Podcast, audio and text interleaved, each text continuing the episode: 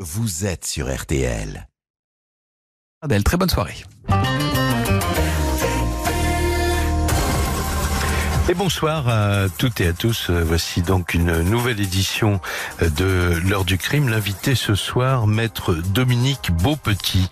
Elle est inscrite au barreau de Metz depuis l'année 1989. Elle vient donc de fêter ses 30 ans de barreau et à cette occasion, elle a accepté euh, de revenir euh, sur l'ensemble de son parcours pour nous et d'évoquer aussi l'affaire qui restera l'affaire de sa vie parce que elle a défendu la maman du petit Cyril Bénin pendant cette incroyable saga policière et judiciaire qu'on a appelée d'abord l'affaire Dils, puis l'affaire Holm, avec cet ultime épilogue, la condamnation de ce tueur en série, euh, donc en 2018, 32 ans après euh, les faits, les faits qui remontaient au dimanche 28 septembre 1986. C'est ce jour-là, vers 20h, euh, que des policiers découvrent les corps d'Alexandre Et Cyril Bénin, deux petits garçons de 8 ans, allongés sur le dos l'un à côté de l'autre, près d'une voie de manœuvre de la SNCF, à quelques centaines de mètres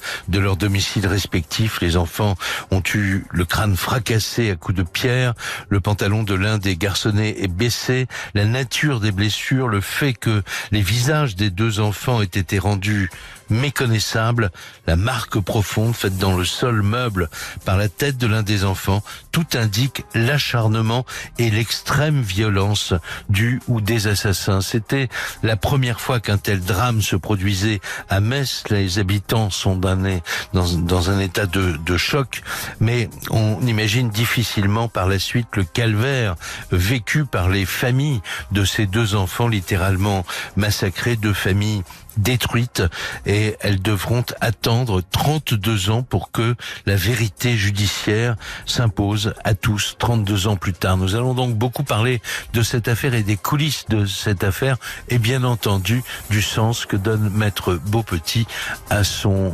métier d'avocate. À tout de suite.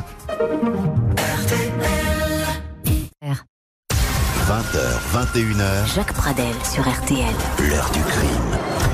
Et rebonsoir donc à, à toutes et, et, à tous. Une heure du crime ce soir un petit peu raccourcie par rapport à, à d'habitude puisque à partir de 20h45 ce sera foot ce soir euh, sur RTL. À partir de 20h45 vous avez en effet rendez-vous avec euh, Bichente Lizarazo entouré de Sylvain Charlet, Eric Silvestro aussi pour vous faire vivre le match de Ligue des Champions euh, Lyon Leipzig.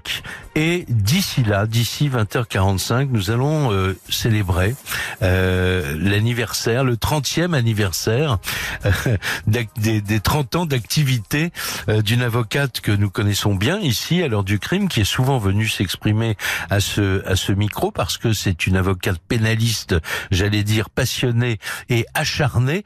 Euh, maître Dominique Beau-Petit, bonsoir maître. Bonsoir, Monsieur Pradel. Alors, vous êtes à Metz, là, hein? Eh oui, hélas, Voilà. je n'ai pas pu vous rejoindre à Paris. Faute d'avion, faute de train, mais heureusement que euh, on peut s'entendre et, Ah, et c'est se la magie parler. de la radio. Voilà, la exactement. radio. Mais vous connaissez bien la radio d'ailleurs parce que on va beaucoup parler de vos activités, évidemment, de de- d'avocate pénaliste. Mais vous avez aussi été longtemps animatrice d'une émission de radio, je crois, Le Mur du Son. Oui, le mur du son, c'est un, quelque chose que j'avais inventé avec un de mes amis, Nicolas Bastuc. Mhm. Euh, C'était une émission dédiée aux, aux détenus.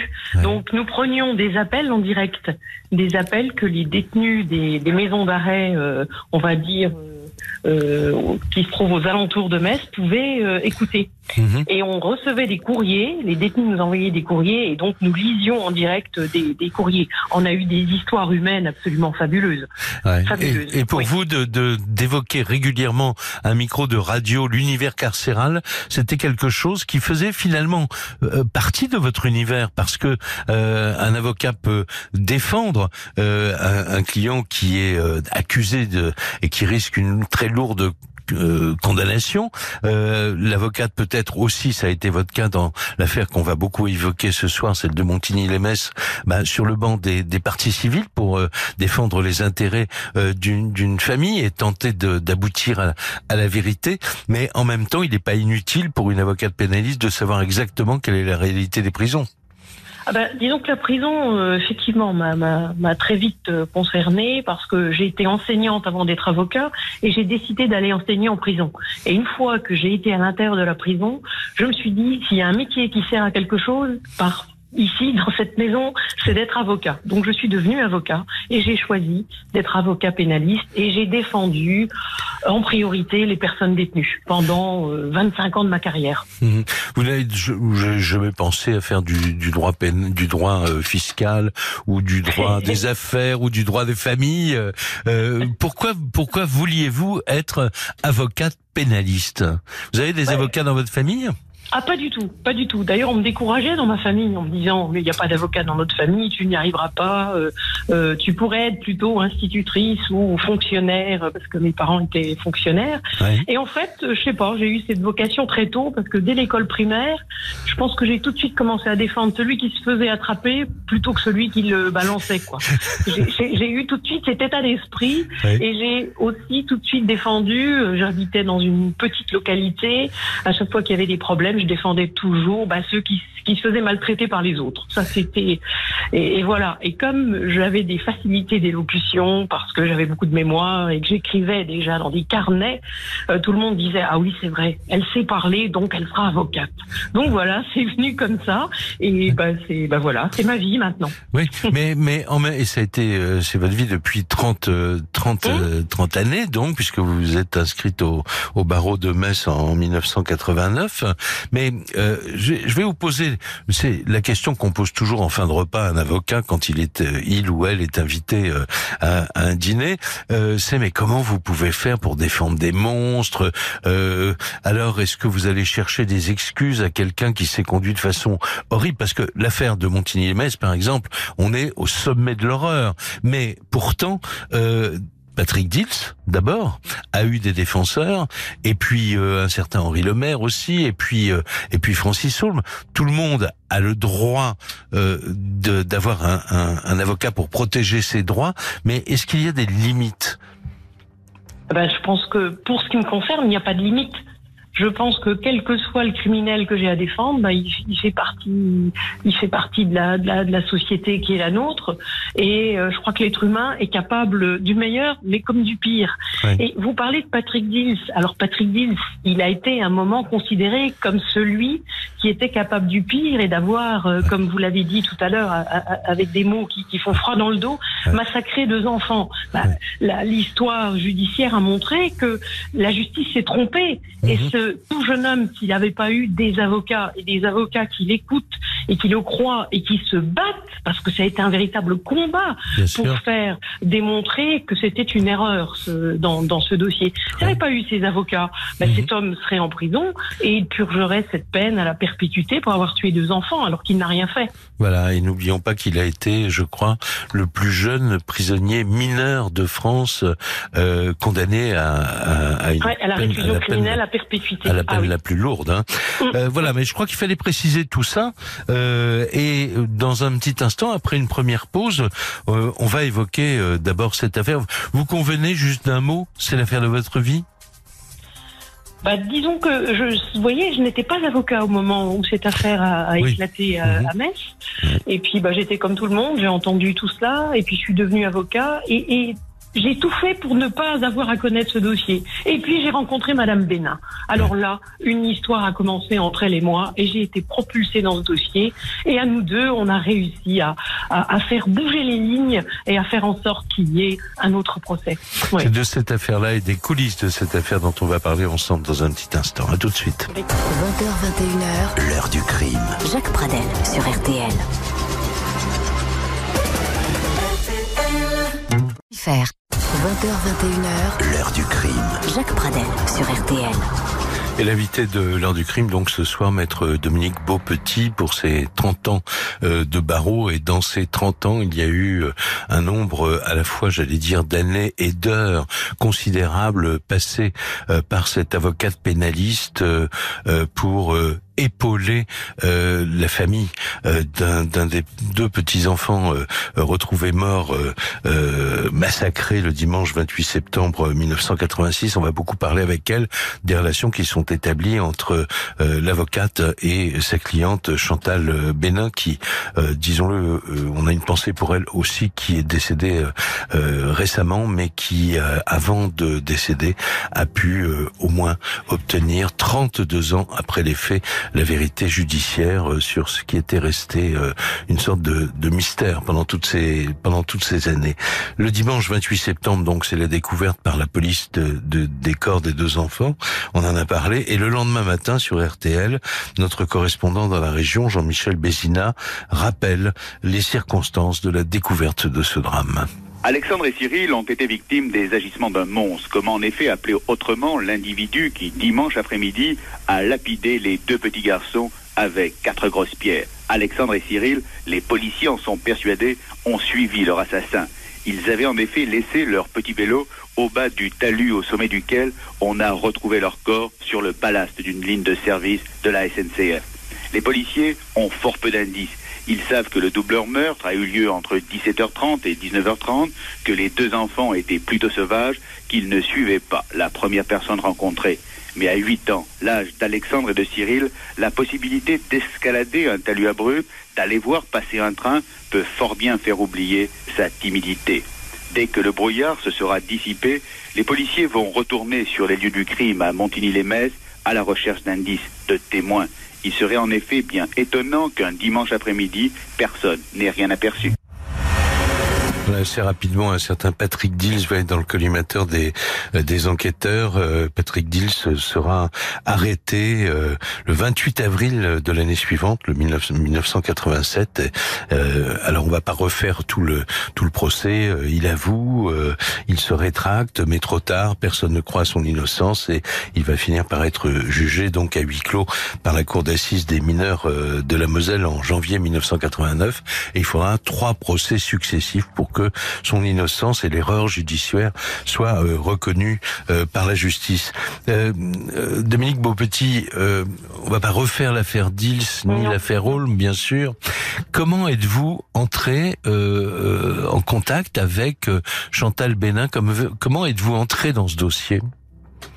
Bien, en fait, suite à l'acquittement de Patrick Dins, euh, que j'ai invité à mon émission de radio, d'ailleurs, il est venu au mur du son à sa sortie de prison parce qu'il avait écouté cette émission quand lui-même était détenu. Et il est venu, il est venu témoigner de son, de ses 16 années de, de, de détention. Mhm. Et donc, euh, Madame Bénin avait été avertie dès l'acquittement prononcé à Lyon qu'un autre procès aurait lieu à Metz. Mhm. Et donc cette euh, brave mère de famille, eh bien, a attendu, attendu euh, un an, un an et demi, deux ans. Et puis au bout de deux ans, étant sans nouvelles, euh, s'est dit il faut quand même que, que, que, je trouve un avocat. Et, et voilà, elle est venue me voir et m'a demandé si gentiment avec sa petite voix en disant écoutez, moi je veux bien, c'est pas dit c'était déjà difficile à, à, à, intégrer parce que pendant 16 ans, pour elle, c'était Patrick Dills qui avait tué son gamin. Euh, on me parle de Francis Holm, mais je vois qu'il n'y a pas d'enquête, je vois qu'il se passe rien. J'ai écrit au procureur de la République qui m'a jamais répondu. Est-ce que vous pourriez faire quelque chose? J'ai hésité, je vous le dis franchement, parce que je me suis dit, oh là là là là, pour faire bouger euh, le dossier, ça va être compliqué. Mais j'étais loin de m'imaginer que ce serait aussi compliqué que ce que j'ai vécu. Je peux vous dire que j'ai vraiment vécu des moments de grande solitude, des, des, traversées du désert assez terribles. Hein. Oui. Mm. Et, et, de son côté, parce que quand, quand on est dans la situation où se trouve Chantal Bénin, c'est-à-dire elle a perdu euh, son, son enfant euh, dans des circonstances en plus qui ne lui ont pas mm. été cachées, quoi. Elle sait que ça a été un véritable massacre. Ensuite, il y a eu euh, le dossier a été pollué, il faut bien le dire, par beaucoup de, de dysfonctionnements, de défaillances dans, euh, dans dans l'enquête.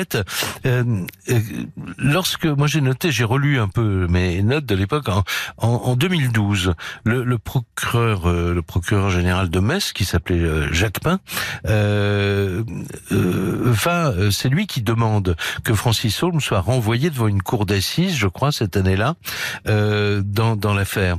Et Chantal Bénin, Chantal Bénin doute de l'implication de Francis Holm. On, va en parler après et on va écouter une déclaration qu'elle avait faite à l'époque, donc euh, sur euh, l'antenne d'RTL.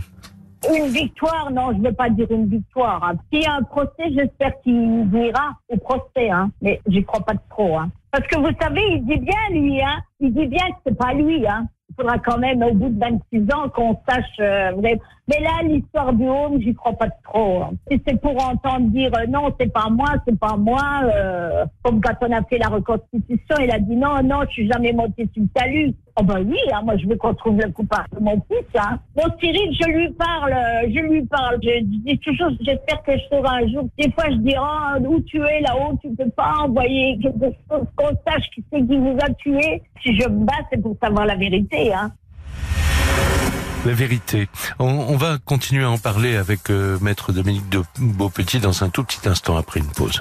20h, 21h, l'heure du crime. Jacques Pradel sur RTL.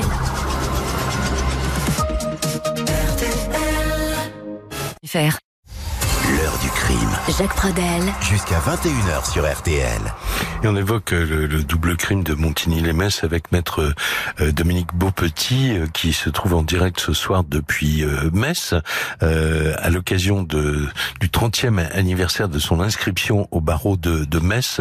C'est nous qui vous avons demandé, Dominique Beaupetit, de, de revenir sur à la fois cette affaire, mais surtout sur les coulisses peut-être de cette affaire, sur ce dont on ne parle jamais parce que quand une, un avocat ou une avocate assiste euh, quelqu'un, ce n'est pas que euh, pendant les jours ou les semaines des procès, c'est peut-être quelquefois tous les jours.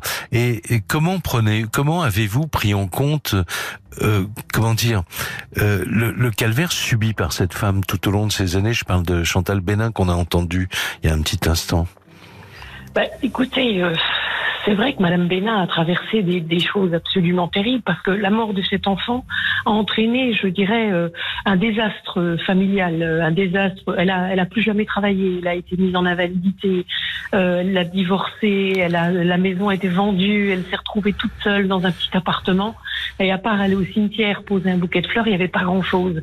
Et puis il y a eu cette cette cette erreur judiciaire et ensuite ce dossier qui est embourbé où je comprends très bien après l'acquittement de Gilles qu'on préférerait, tout le monde préférerait mettre le couvercle sur ce dossier et qu'on n'en reparle plus de cette affaire-là. Et elle, elle, quelque part, elle a comme un, une promesse qu'elle a faite euh, à son gosse, comme elle disait toujours, c'est qu'il faut, il faut savoir. Elle veut, elle voulait savoir. Et je peux vous dire que ce qui a été terrible, c'est que moi, quand je la rencontre, elle me dit clairement, elle me dit, écoutez, Dins a été acquitté, mais c'est Dins qui a tué mon fils, parce que elle, elle ne peut pas euh, envisager autre chose.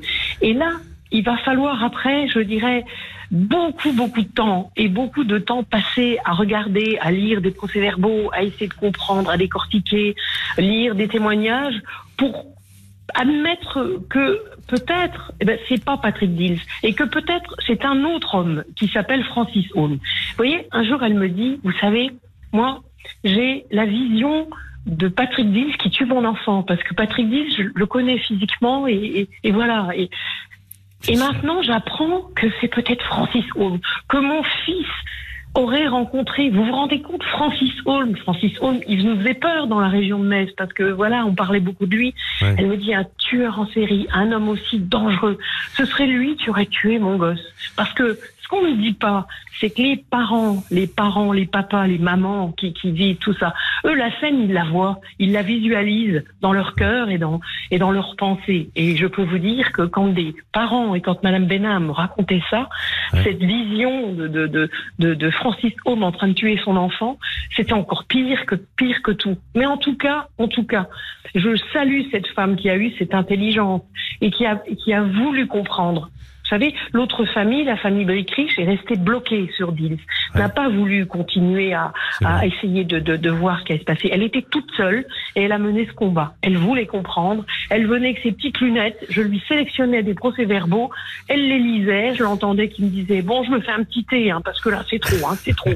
Elle revenait à sa place Ouais. et elle continuait à lire, à souligner avec son petit crayon de papier parce qu'elle me dit après je vous pose des questions hein, parce que faut vraiment que je comprenne. À qui c'est celui-là? Comment ça se fait qu'il est au courant de tout ça Ouais. Enfin, Elle a décortiqué le dossier. Elle a décortiqué le dossier. Vraiment, je me et je me suis battue pour elle parce que euh, je sais pas, elle, elle avait cette énergie là qu'elle m'a qu'elle m'a communiquée et puis et puis on s'entendait bien et puis on, on, on a passé tellement de temps ensemble, comme vous l'avez dit tout à l'heure, on passe beaucoup de temps ensemble Ouais. et et on, s'entendait vraiment très bien, je dirais, à titre personnel.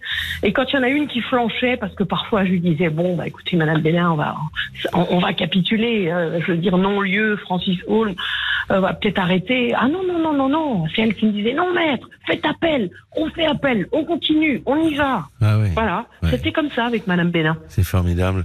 Et Ah vous oui. faisiez allusion il y a une seconde à, à cette promesse qu'elle avait faite à son à son fils euh, défunt. Euh, je vous propose d'entendre un, un, un autre document RTL. Euh, nous n'avons sélectionné que, que des, des interventions de, de Madame Bénin parce que il faut lui rendre cet hommage que vous lui rendez évidemment vous euh, et vous savez pourquoi parce que vous l'avez côtoyé pendant toutes ces années. Mais pour nous euh, euh, simples témoins, euh, nous, euh, on existe aussi par rapport à ce que déclarent euh, des personnes dont on sait qu'ils vivent un véritable calvaire. Écoutez ce qu'elle a dit au micro de, de Samuel Goldschmidt, notre correspondant dans la région, le 25 avril 2017. Le 25 avril 2017, c'est le jour de l'ouverture du cinquième procès de l'affaire de Montigny-les-Metz. Euh, Chantal euh, euh, Bénin disait à notre correspondant son espoir de connaître enfin, comme vous l'avez rappelé tout à l'heure, la vérité. J'ai promis à mon fils que jusqu'au bout, je ne céderai pas. hein. Chaque fois que je vais au cimetière, je dis, je dis Cyril, maman va se battre. Cyril, maman va se battre. Mais aide-moi. Oh, ben, des fois, je dis, oh, tiens, tu serais peut-être marié, tu aurais peut-être des enfants, euh, je sais pas où tu habiterais, ce que tu ferais. Ah, si, je pense à tout ça, moi. Je lui demande qu'il m'aide hein, aussi, mais moi depuis ce matin, je fais que de penser comment on peut tuer deux enfants sans qu'il y en ait un qui sauve. C'est ça que j'arrive pas. Depuis ce matin, je fais que de ressasser ça. Mais comment il a fait pour tuer les deux enfants l'autre, l'autre pas, il a pas resté comme ça à regarder, qui s'est pas sauvé. C'est ça que je comprends pas. Faut qu'il m'explique comment il a fait. Mais est-ce que j'aurai l'explication? Vous vous rendez compte, 30 ans un procès, mais je crois que c'est, c'est, c'est la première fois, non? Et comme je dis, si ça avait bien été fait dès le départ, je ne serais pas à 30 ans à aller au tribunal. hein. Qu'est- Qu'est-ce qu'on peut dire effectivement de, de ces dysfonctionnements euh, Pourquoi cette affaire est devenue ce- ce- cette saga euh, euh, policière et judiciaire aussi longue? Je dirais, ça va être brutal, c'est que personne n'a fait son travail correctement. Ouais. Vous voyez, Madame Bénin, je lui ai un jour dit, si vous voulez, on peut faire un procès à l'État, Madame, parce que comme personne ne fait son travail comme il doit le faire, on peut euh, dire que l'État commet une faute et que c'est de sa responsabilité qu'on en soit là. Elle a été d'accord. Ouais. Nous avons fait ce procès à l'État, euh, première instance perdue, en appel encore perdu.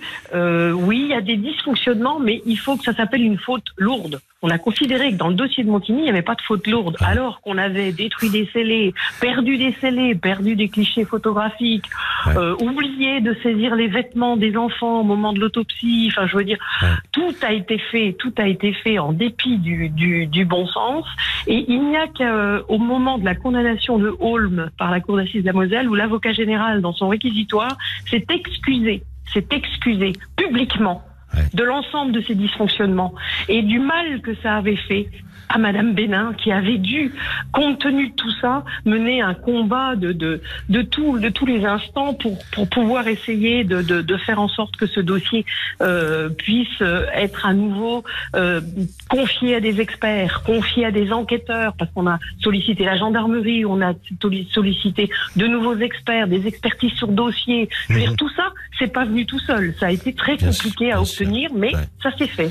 Ouais, et c'était c'est le 17 mai 2017, donc euh, Holm a effectivement été reconnu euh, coupable euh, du meurtre des deux enfants, mais euh, et ce qui est le jeu judiciaire aussi, si j'ose dire, son Mhm. son avocate fait appel de cette décision, et on peut dire que Chantal Bénin connaîtra vraiment. Faut-il parler de, de soulagement Euh, Mais ça, on en parlera dans un petit instant après une pause. En décembre 2018, parce que le temps judiciaire, même quand la justice suit son cours habituel, c'est très long. Décembre 2018, que lorsque la cour d'assises euh, d'appel donc des, des Yvelines confirmera euh, la peine de première instance, finalement la réclusion criminelle à perpétuité. On en parle dans un tout petit instant ensemble. L'heure du crime. Sur RTL.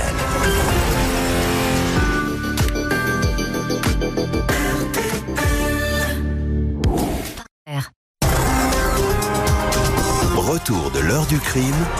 Jacques Pradel sur RTL. C'est la dernière partie de, de cette émission un peu plus courte que d'habitude, comme je le disais au, au, au début. Euh, Maître euh, Dominique Beaupetit est notre notre invité à l'occasion des de ses 30 ans de, de barreau. Euh, pour terminer de, de parler de, de cette affaire euh, qui a occupé euh, une grande partie euh, de sa vie professionnelle et de son temps, je pense que je vous disais tout à l'heure, on avait une pensée particulière ce soir pour cette femme euh, Chantal Bénin qui est décédée d'un cancer il y a quelques euh, très peu de temps euh, finalement, mais qui a tenu jusqu'au bout parce qu'elle voulait obtenir la vérité et elle a fini par l'avoir cette euh, vérité grâce à cette euh, décision du 21 décembre 2018 lorsque la cour d'assises d'appel de Versailles a jugé donc en appel Francis Holm et a confirmé la condamnation à la réclusion criminelle à perpétuité. Sortie du tribunal, euh, Chantal Bénin était extrêmement émue et vous allez l'entendre, elle confiait au micro de RTL son soulagement pour ce combat qui venait de prendre fin après tant d'années. Mon combat est terminé, voilà. J'étais jusqu'au bout. Je l'ai promis à mon Cyril que maman irait jusqu'au bout. Puis voilà, je suis allée jusqu'au bout. Maintenant, je mène un autre combat, la maladie. Soulagée, oui, oui. Eh oui, 32 ans. Et puis, vous savez, de ressasser quand vous entendez comment votre gosse a été tué. Et comme j'ai compris, là, c'est mon Cyril qui a été le plus sacré. Vous savez, quand vous entendez ça toute une journée, c'est très très dur. Je le souhaite à personne, à personne. Voilà, euh, je pense que Ah oui, c'est se... émouvant. Oui, Bah oui, très. Très très émouvant.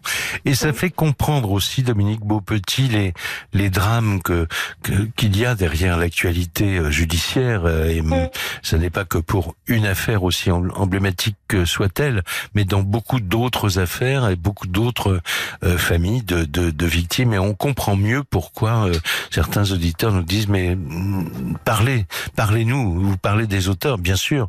Bah oui parce que euh, on tente de décrypter, de comprendre ce qui a pu se, euh, se passer, mais en même temps, on n'oublie jamais, et j'en profite pour le rappeler à ceux qui nous écoutent, on n'oublie jamais les, euh, les victimes.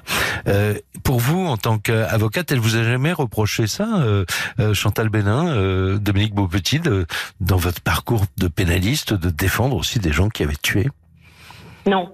Écoutez, jamais. Et, depuis que, j'ai été l'avocat de Madame Bénin, je suis devenue l'avocat de beaucoup de victimes, de plus en plus de dossiers de parents qui viennent parce que leur enfant est mort et je suis très très sollicitée parce que à un moment j'ai dit à Madame Bénin, j'ai défendu beaucoup de criminels et je vais vous défendre vous et, et regardez comme c'est difficile, Madame. Regardez, c'est, c'est, vous savez, ça s'est pas fait comme ça, euh, tout simplement le renvoi de, de Francis Holmes. Ça a Ouais, été très sûr. compliqué Et elle me dit, bah justement, c'est parce que vous pouvez défendre des criminels que vous allez pouvoir me défendre moi. Parce que je sais que vous savez vous battre pour Mhm. des gens qui commettent l'irréparable. Donc je pense que vous allez, vous allez pouvoir m'aider. Enfin, elle avait cette confiance. Et Ouais. cette femme, écoutez, avait une tolérance et une humanité, mais hors norme, hors norme. Elle est décédée là depuis quelques semaines et c'est c'est encore douloureux pour moi parce qu'elle me manque forcément. Mais vous voyez, on parle beaucoup de jus- justice restaurative et je parle avec Madame Bénin. Eh ben, je lui dis oui, c'est aussi la possibilité pour euh, des victimes de rencontrer leur agresseur, euh, des victimes de rencontrer celui qui a agressé leur fils, leur euh, Ouais. et de pouvoir essayer de, de, de, de parler. Et elle me dit, maître, quand tout ça sera fini, quand ça, les recours et tout, peut-être qu'un, vous croyez que si on demandait, je pourrais parler avec Francis Holm. Ah oui. Vous vous rendez compte? Quel chemin. Eh, Ça, on n'a pas pu le faire. Quel on chemin. n'a pas pu le Quel faire. chemin parcouru. Ouais. Ah oui, quel chemin. Et quelle femme pouvoir, elle aurait voulu. Et d'ailleurs, elle a échangé dans la cour d'assises de la Moselle. J'ai posé beaucoup de questions à Francis Holm et Francis Holm s'est un petit peu, un petit peu sorti de sa carapace Mhm. et il a échangé. En me répondant à moi, il était les yeux dans les yeux avec Madame Bénin et ils étaient là tous les deux dans leur, euh, avec une proximité. Ils étaient à quelques mètres. Il a il a failli, il a failli lui parler. Bon, il a été Ouais. interrompu pour X raisons. Mhm. Et elle m'a dit, vous voyez, maître, il pourrait parler. Il pourrait parler. Et elle avait imaginé que peut-être elle pourrait rencontrer l'assassin de son fils. Vous imaginez une personne comme ça? Mais c'est incroyable, ça. Ah Il y en a peu des gens comme ça. C'est pour ça qu'on peu. c'est pour ça qu'on voulait euh, évoquer cette euh, cette affaire particulière euh, ce soir. M- Mm. Une dernière question euh, qui n'a rien à voir avec l'affaire de Montigny-les-Metz, euh, mais tout à voir avec ces 30 années où finalement euh, 30 années de barreau, ça autorise à, à jeter un petit coup d'œil dans le rétro. Euh, si c'était à refaire, vous avez des euh, sinon des remords, euh, tout au moins des regrets sur certaines affaires? Euh, non, comme ça, je dirais non. Parce que j'ai j'ai plutôt tendance à dire, ces 30 années, bon, c'est difficile. C'est un métier difficile d'être avocat pénaliste. Il faut Ouais. beaucoup travailler. Il y a des grands moments de solitude. On est dans le train tout seul, on dort à l'hôtel, on, on a mal dans le ventre parce qu'à un moment, la parole est à la défense et, et c'est très difficile. Mais je veux dire, je le vis quand même comme une passion. Et, et je dis assez facilement, ma vie professionnelle est un conte de fées. Parce que je vis dans le crime, je vis dans la, la- avec la, la partie de l'humanité qui va mal, qui dérape, mais je vis quand même avec des hommes et des femmes, et je, je, je vis des, des aventures humaines euh, absolument extraordinaires. Et c'est très très porteur. Bien, écoutez, c'est ce qu'on a euh, compris à travers vos propos euh, ce soir. Et merci, hein, merci beaucoup d'avoir euh, accepté notre invitation et, et accepté Oh, ben, d'évoquer C'est euh, un plaisir, un bonheur ce pour qui, moi. ce de- qui vous anime dans votre métier, dont nous sommes témoins aussi nous en coulisses. Mais ça, ça sera l'objet peut-être d'une autre émission. Merci beaucoup, Dominique. Beaupetit. L'émission est maintenant terminée.